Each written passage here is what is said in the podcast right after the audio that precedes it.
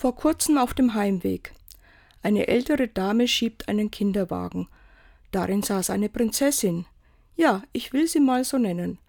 Das Kind strahlte übers ganze Gesicht und war entzückend angezogen.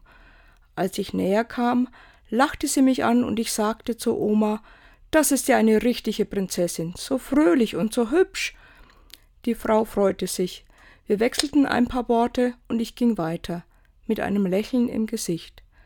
Oft reichen so kurze Momente aus, die mir dann tagsüber haften bleiben und mich später am Abend in der Erinnerung nochmal positiv berühren. Ist doch schön, finden Sie nicht auch?